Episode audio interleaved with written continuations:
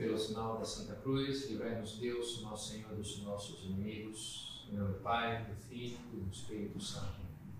Meu Senhor e meu Deus, creio firmemente que estás aqui, que me vês, que me ouves. Adoro-te com profunda reverência. Peço-te perdão dos meus pecados e graça para fazer com fruto este tempo de oração. Minha Mãe Imaculada, São José, meu Pai, Senhor, meu anjo da guarda, intercedei por.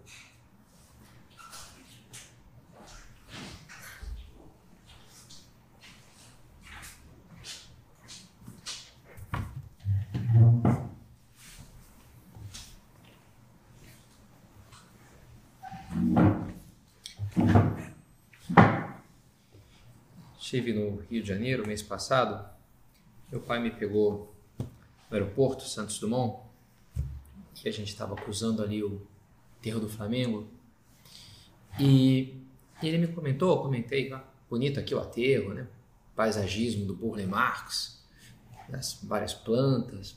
Ele falou alguma coisa lá das árvores e, e ele falou, olha, eu fiz um projeto aqui, na verdade eu calculei projeto de uma escultura feita pelo Oscar Niemeyer, que era seria uma espada, uma cimitarra de 25 metros, atravessando por cima assim as pistas de, de automóveis e terminando espetando um cara assim. E, e o nome era do Tortura Nunca Mais. Era um pouco assim para lembrar a tortura, né? regime militar e tal. E o cara lá. E e aí fizeram, meu pai calculou aquele negócio, né, como é que era. Mas aí resolveram pedir permissão para o Burle Marx, afinal de contas ele era um pouco o dono daquilo, pai, né? Do... E ele não permitiu. Falou, não, não quero esse negócio não. não, se fez. E até conversando ali com outro engenheiro, cara, ele falava, né? De fato, né, cara, assim, os monumentos devem ser para perpetuar o ódio, o rancor. Tem que ser para lembrar as coisas boas, sei lá, a independência do Brasil, o heroísmo, não sei o quê, mas para lembrar um crime, para lembrar uma coisa assim.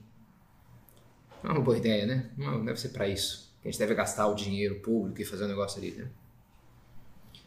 Lembrei de uma situação é, de São José Maria.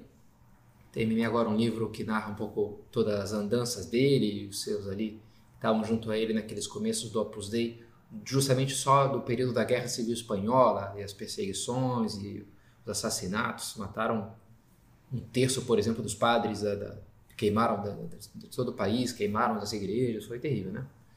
E, e depois, passada a guerra, ele conversava com um senhor que dizia, olha, eu queria construir aqui nessa encruzilhada uma cruz, aqui mataram o meu tio e o meu pároco e o meu avô, não sei o que. Eu estou querendo construir uma cruz super grande aqui, para lembrar, né? Não se esqueçam essas coisas, né? E São José Maria falou, olha, acho que não deves fazê-lo porque o que o move a geração é o ódio. Não será uma cruz de Cristo, mas a cruz do diabo.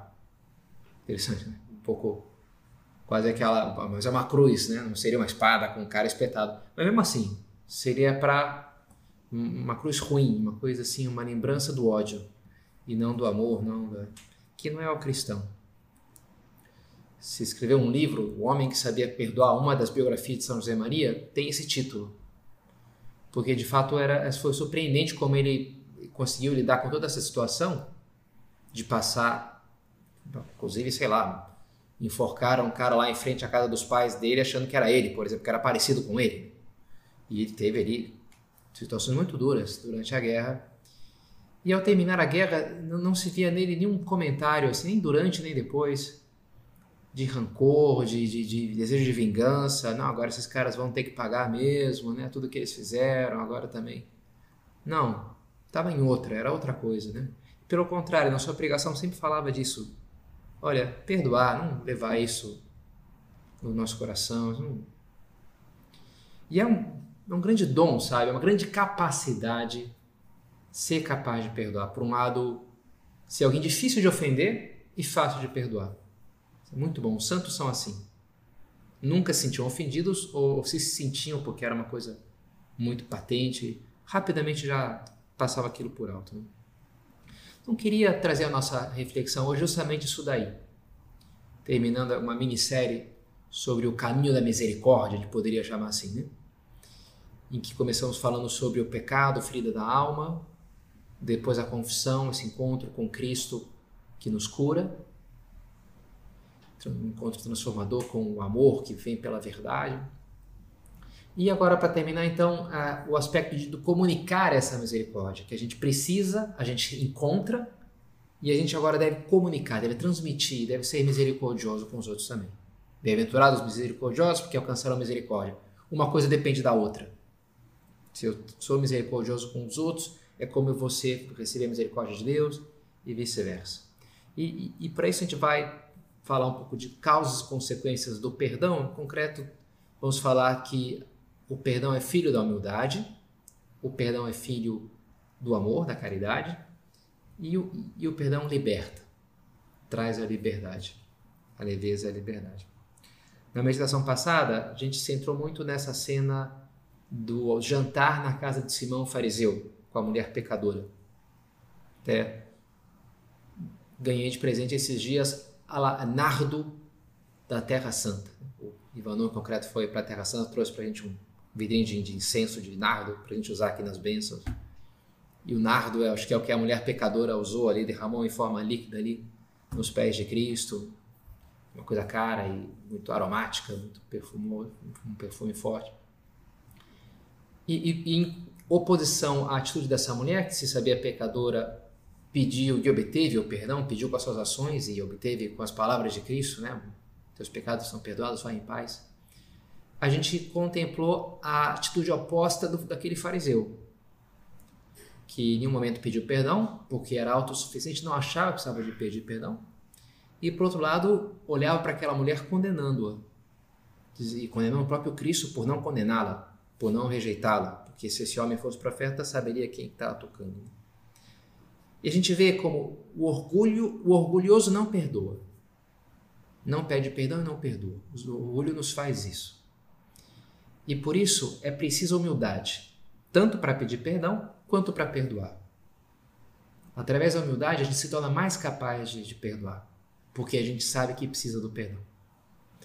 É por aí que Jesus resolve aquela situação tão complicada eu escutei uma vez de um, um judeu que estava se convertendo, estava sem fé primeiro, mas aí caiu nas suas mãos o Novo Testamento, começou o Evangelho, começou a se, se apaixonar por Jesus, pela sua figura. E aí ele chegou nessa passagem que pega uma mulher pega em flagrante adultério e vão cumprir a lei que mandava apedrejá-la. Pena capital, pena de morte. É o que estava previsto. Apedrejamento. E aí estão ali e perguntam para Jesus, né? Olha, a lei mandou que a gente apedrejar essa mulher, pega em flagrante adultério. Tu que nos dizes? Por um lado, depende, tá mandado na lei, por outro lado, não sei, algum sentimento de que aquilo era uma brutalidade excessiva, sei lá, eles teriam alguma sensibilidade, de, bem, tem algo errado aqui, né? Mas ao mesmo tempo, que solução? Então, o, o judeu que estava se convertendo leu essa passagem e falou: pronto, agora pegaram ele, porque esse problema não tem escapatória, né? O que, que ele vai dizer? Ele vai dizer: não, que isso, vocês são um bando de hipócritas, o amor é livre, e se ela está num relacionamento aberto? Qual o problema? Não se tem nada com isso, né? Cuidem das próprias vidas, né? O amor é que importa, o amor sempre vence. Já vai falar uma coisa assim? Vai, vai entrar num caminho de libertinagem, vale tudo. Cara, peraí, não, ela tá casada, né? Ela traiu o marido, o negócio é sério aqui, né? Então, então não vai agora pro outro lado vai vai liberar geral? Não. Agora pro outro lado vai, vai ser duro e dizer, não, é isso mesmo, apedreja mesmo, porque também parece uma coisa tão violenta, não? Então não tem escapatória um pouco ele. Aqui, e aí ele falou: ah, não tem, agora pegaram ele. Mas ele pegou e continuou lendo. Aí o que, Jesus fala? Né? Se volta para aqueles homens e lhes diz: aquele que está sem pecado que atira a primeira pedra. E, e, e o judeu que estava lendo leu aquela e falou: pá, esse homem é Deus. Falou assim: esse cara aqui tem que ser Deus. Né? É tão genial que só pode ser, né? Interessante, né? De fato, ele ficou. A passagem que mais lhe tocou foi a maneira como Jesus solucionou aquele problema como que dizendo, olha, eu não vou dizer que ela não pecou porque ela pecou. Mas agora eu vou dizer, vocês também pecaram, né? Quem são vocês para condená-la? Então, se algum de vocês não tem pecado, eu nem vou condenar vocês, né? Nem vou, vou só, é, assim, tocar na consciência, né? Vou apelar à consciência de cada um. Se algum de vocês não tem nenhum pecado, beleza, esse é o primeiro. Os outros podem, em seguida, sair atacando. Pode ter muitos pecados. Passa que tenha um, um homem justo entre vocês E eles começam né, a ir embora, começando pelo mais velho, e deixam ela sozinha. E Jesus se aproxima da mulher. Mulher, ninguém te condenou? Eu também não te condeno. Eu poderia te condenar. Eu, eu não tenho pecado.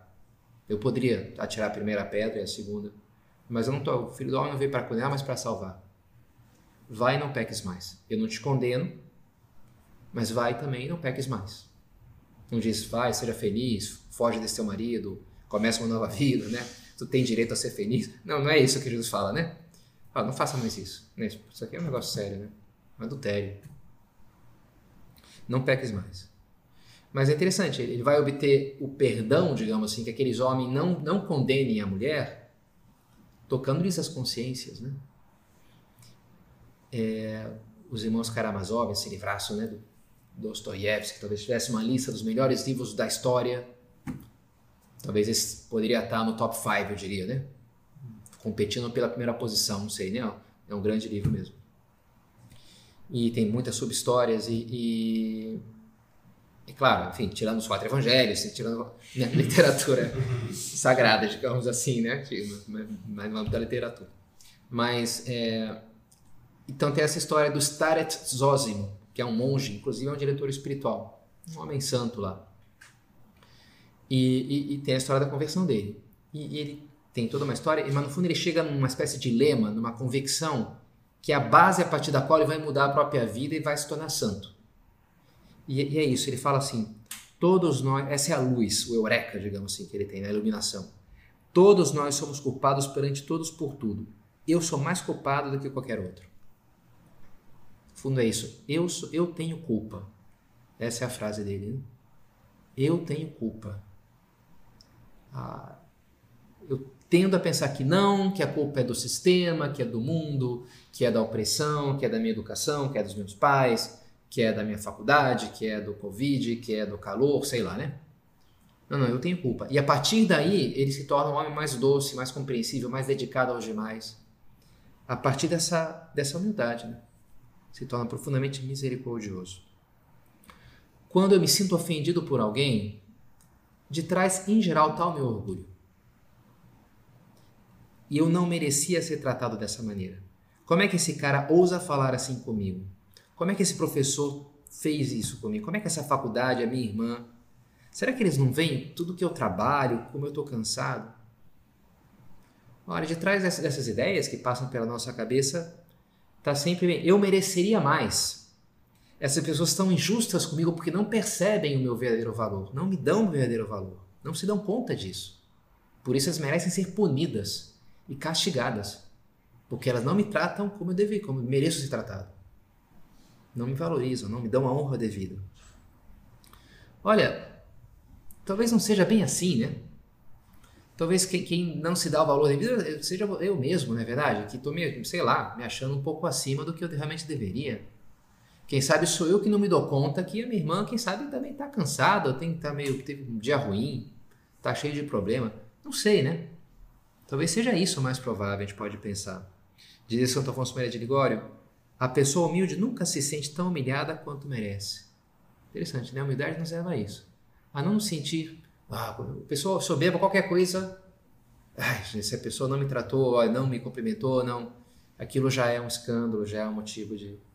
O mesmo é difícil, né? Não, tranquilo, não aconteceu nada, nem, nem se dá conta. Nem se dá conta, né?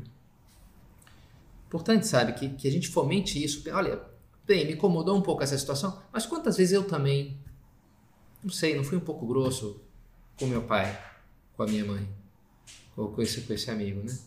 Quem sabe eu não dei motivo, sei lá, pela minha arrogância, por ser um jeito assim, para que essas pessoas tenham essa certa antipatia.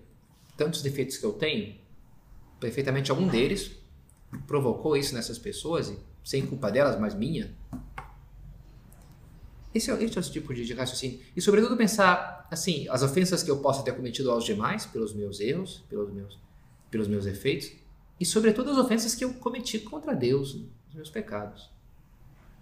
E é por aí que, que nosso Senhor nos, nos leva.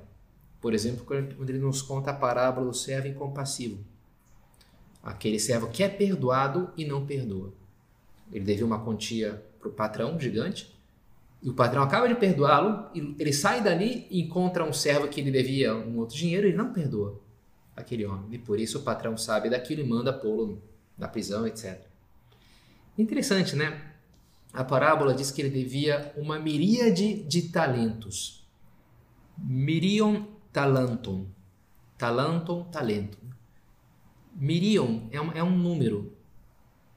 Que número que é? 10 mil. A gente tem uma palavra para 10, uma para 100, uma para mil, mas não tem para 10 mil. A gente tem que usar duas palavras, né? Assim como a gente tem uma palavra para 11, mas tem que usar duas para 21, por exemplo, né? Então, agora em grego tem uma palavra para 10 mil. Milion. Um milion, isso é, significa um 10 mil. Então, 10 mil talentos. Um talento é 36 quilos de ouro. Bastante, né? 36 quilos de ouro. Quanto é que dá 10, uma miríade de talentos? Olha, eu calculei aí, pegando cotações, 50 bilhões de reais. Uma quantia razoável, né? Enfim, acho que dá para dá pra, né, comprar uma, um carro legal né, com esse dinheiro. Quem sabe mais do que um carro, né? Dá para fazer alguma coisa com 50 bilhões de reais.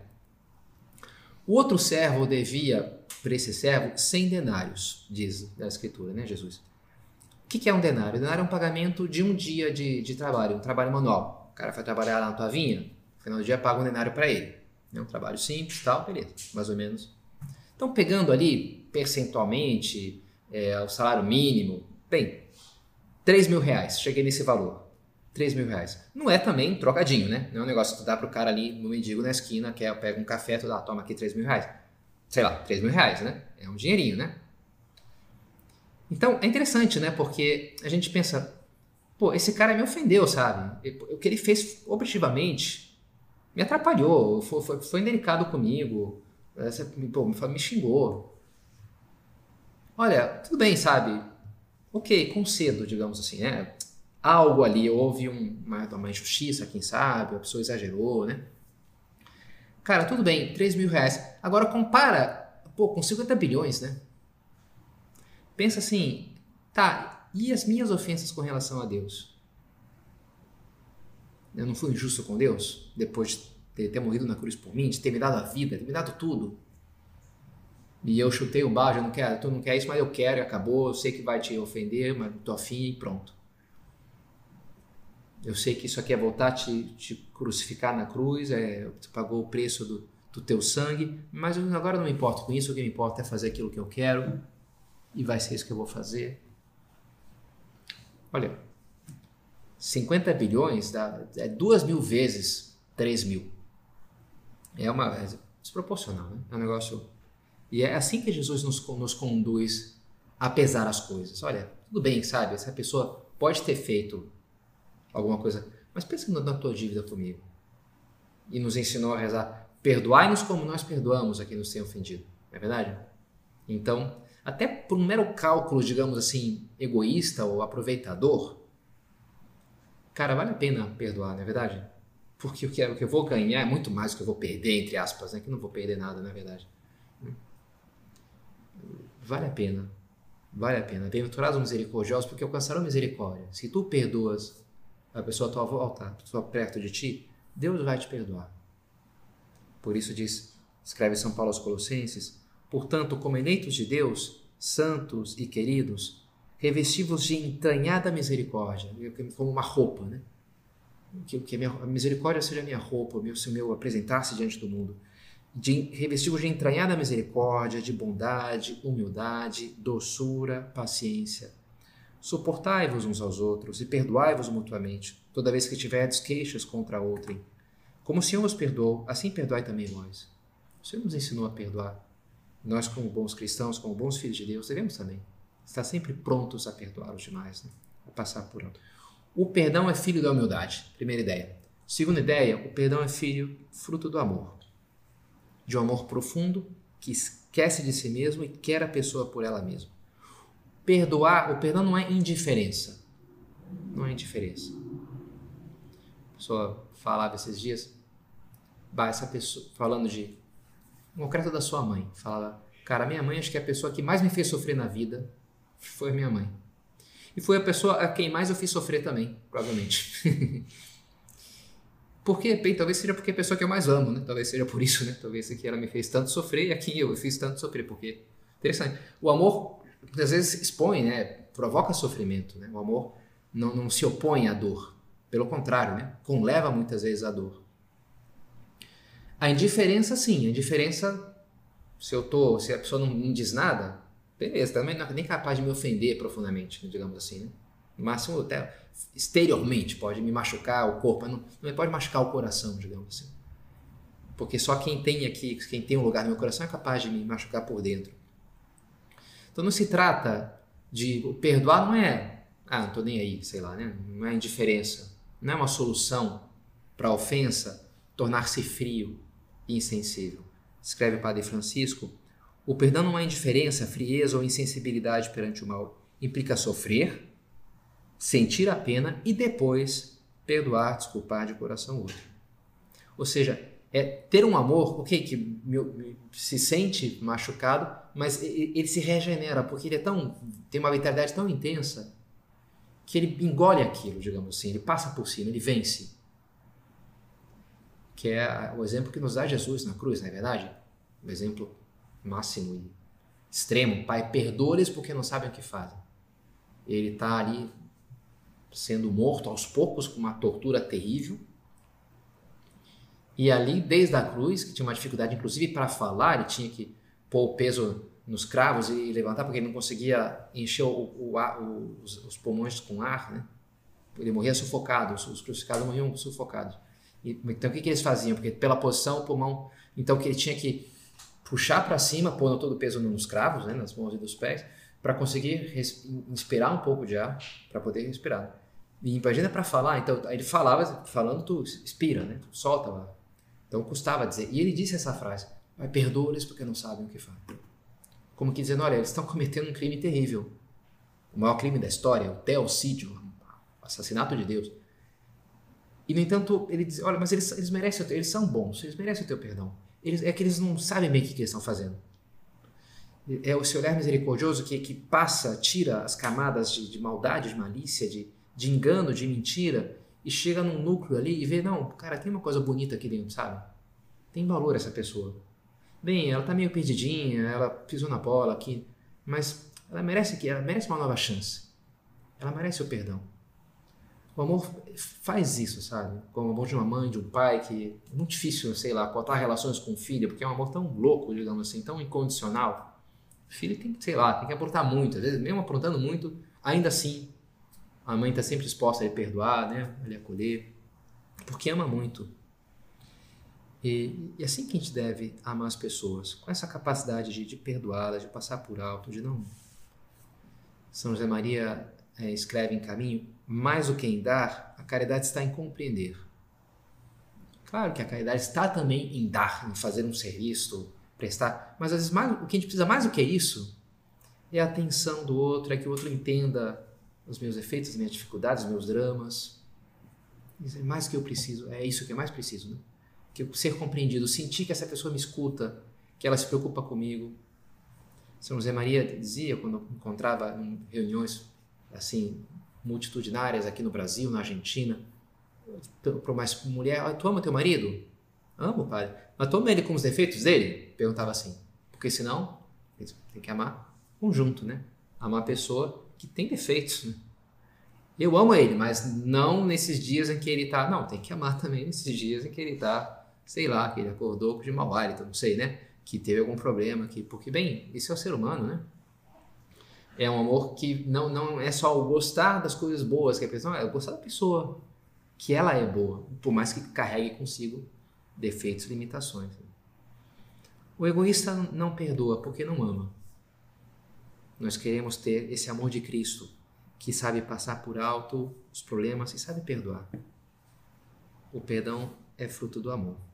E por último, o fruto do perdão, né, falamos das causas, agora a consequência, poderíamos resumir é a, a liberdade, nos faz livres.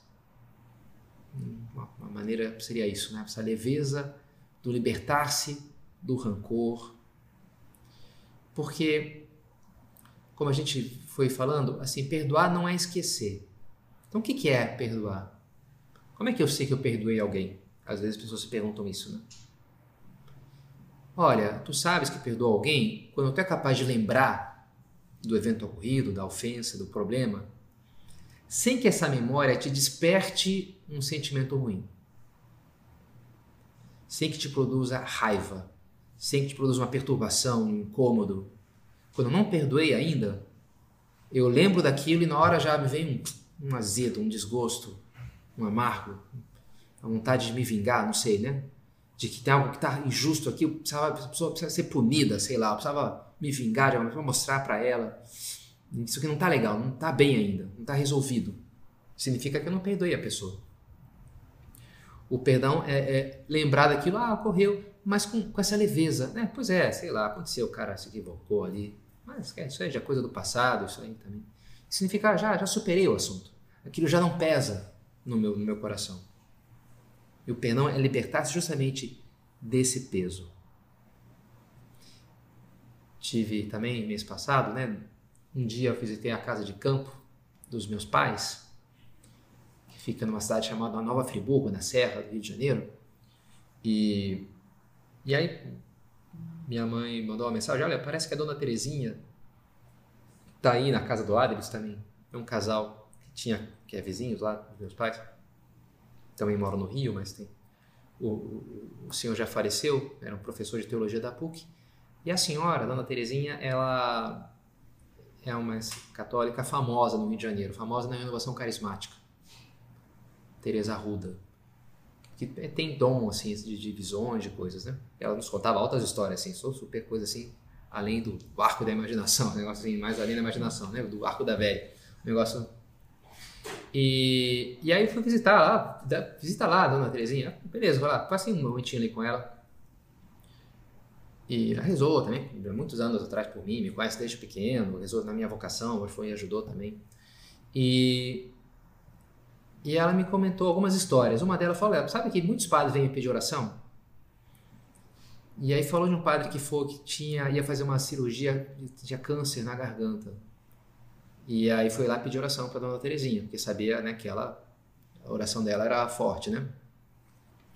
E ela, não, então senta aí, vamos rezar. Ela faz a coisa de, de por libertação. E aí rezou. E aí ela teve uma visão, ela viu o, aquele padre jovem, criança, acho que pré-adolescente algo assim, com uma raiva tremenda do pai. Que o pai era um cara meio complicado, né? Aprontava muito mesmo. E uma hora ele estava com uma raiva tão grande que ele desejou que o pai morresse, inclusive, né? Interiormente, foi um ódio homicida, digamos assim, né? E ela então teve essa visão e então falou: Olha, padre, o senhor precisa fazer uma oração de perdoar o seu pai, que já faleceu, mas você precisa voltar para aquela criança que era lá, né, que está, ofendida pelo teu pai, machucada pelas todas as coisas horríveis que ele fez, mas precisa voltar lá e dizer: Pai, eu te perdoo. E, e aí aquele padre, ele ficou lá, Terezinha, sei lá, são coisas do passado, né, que já, estão, já foram ultrapassadas, não tem não me ajuda a ficar voltando para essas coisas. Não, mas é importante que tu faça essa oração. Ah, doutor Terezinha, sabe quantos anos eu sou padre? Sabe quantas vezes eu já rezei pela alma do meu pai falecido? Por que a senhora fica agora mexendo com essas coisas? Não, mas é importante nada. Então, acho que eu vou embora. Que... E o cara foi embora, ou seja, refugou o negócio ali, né? não topou. E aí, então não vou, então vou rezar também por ti, a dona Terezinha falou. Também, cada um com as suas armas. E, e aí ele foi fazer a cirurgia um dia no Hospital São José, até onde morreu meu avô. Na, na, entrada do hospital tem uma capela grande, uma igreja dedicada a São José. E ele entrou ali na capela, padre, afinal das contas, né? Para rezar. E ele tava com aquele peso um pouco apavorado, né? Dona Terezinha não tá rezando por mim, né? Xi, rapaz. E aí, cara, quer saber? Eu vou rezar, sabe o que ela falou.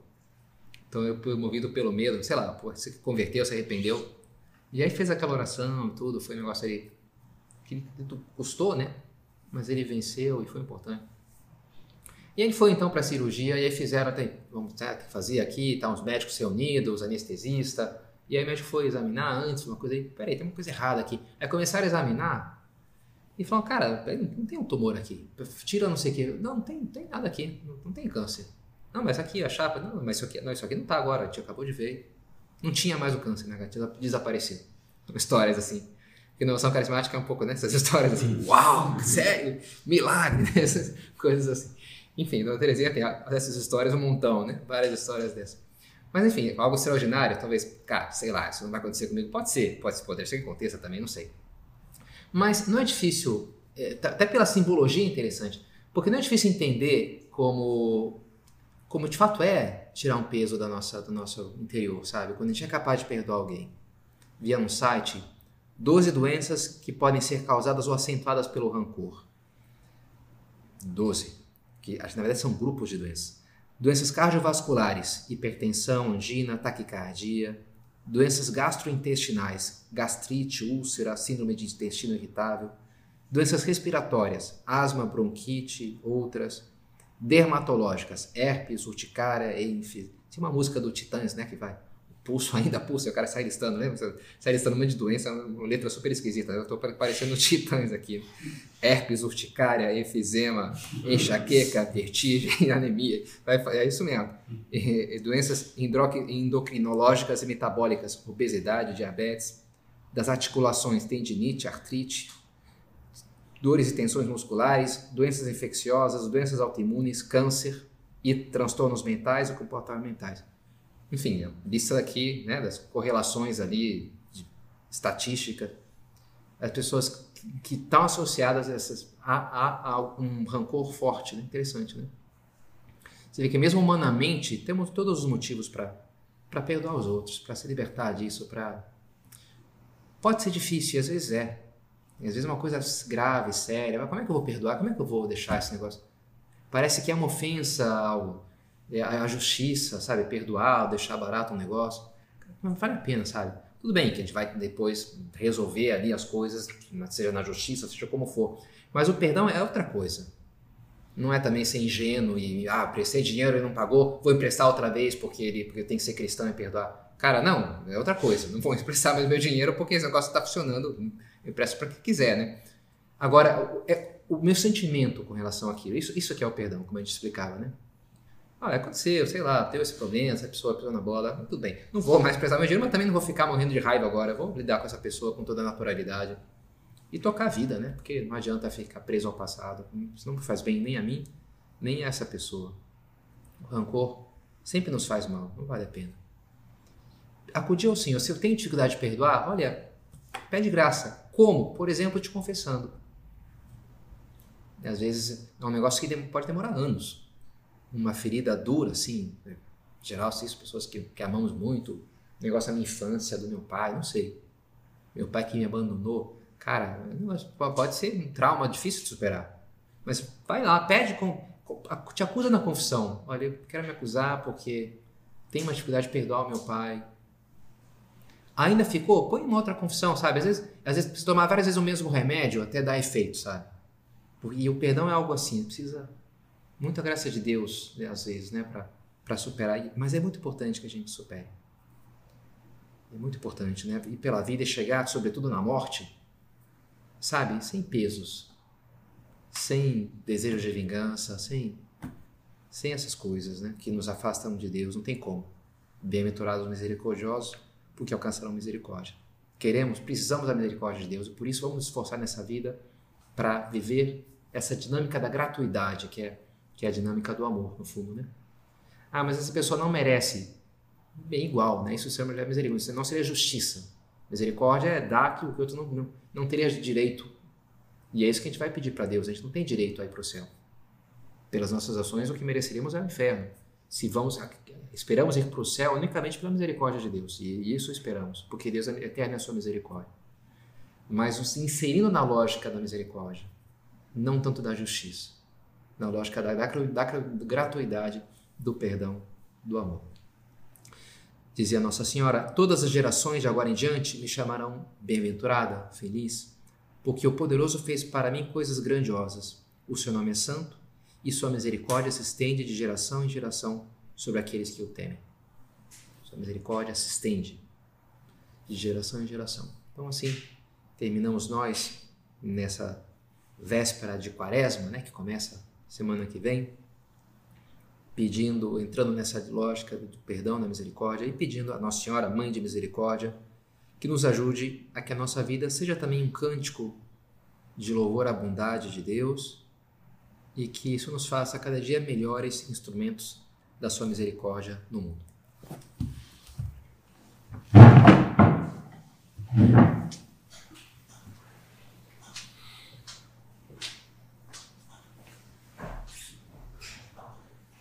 Graças, meu Deus, pelos bons propósitos, afetos e inspirações que me comunicaste nessa meditação. Peço-te ajuda para os pôr em prática. Minha Mãe Imaculada, São José, meu Pai, Senhor, meu anjo da guarda, receba-lhe com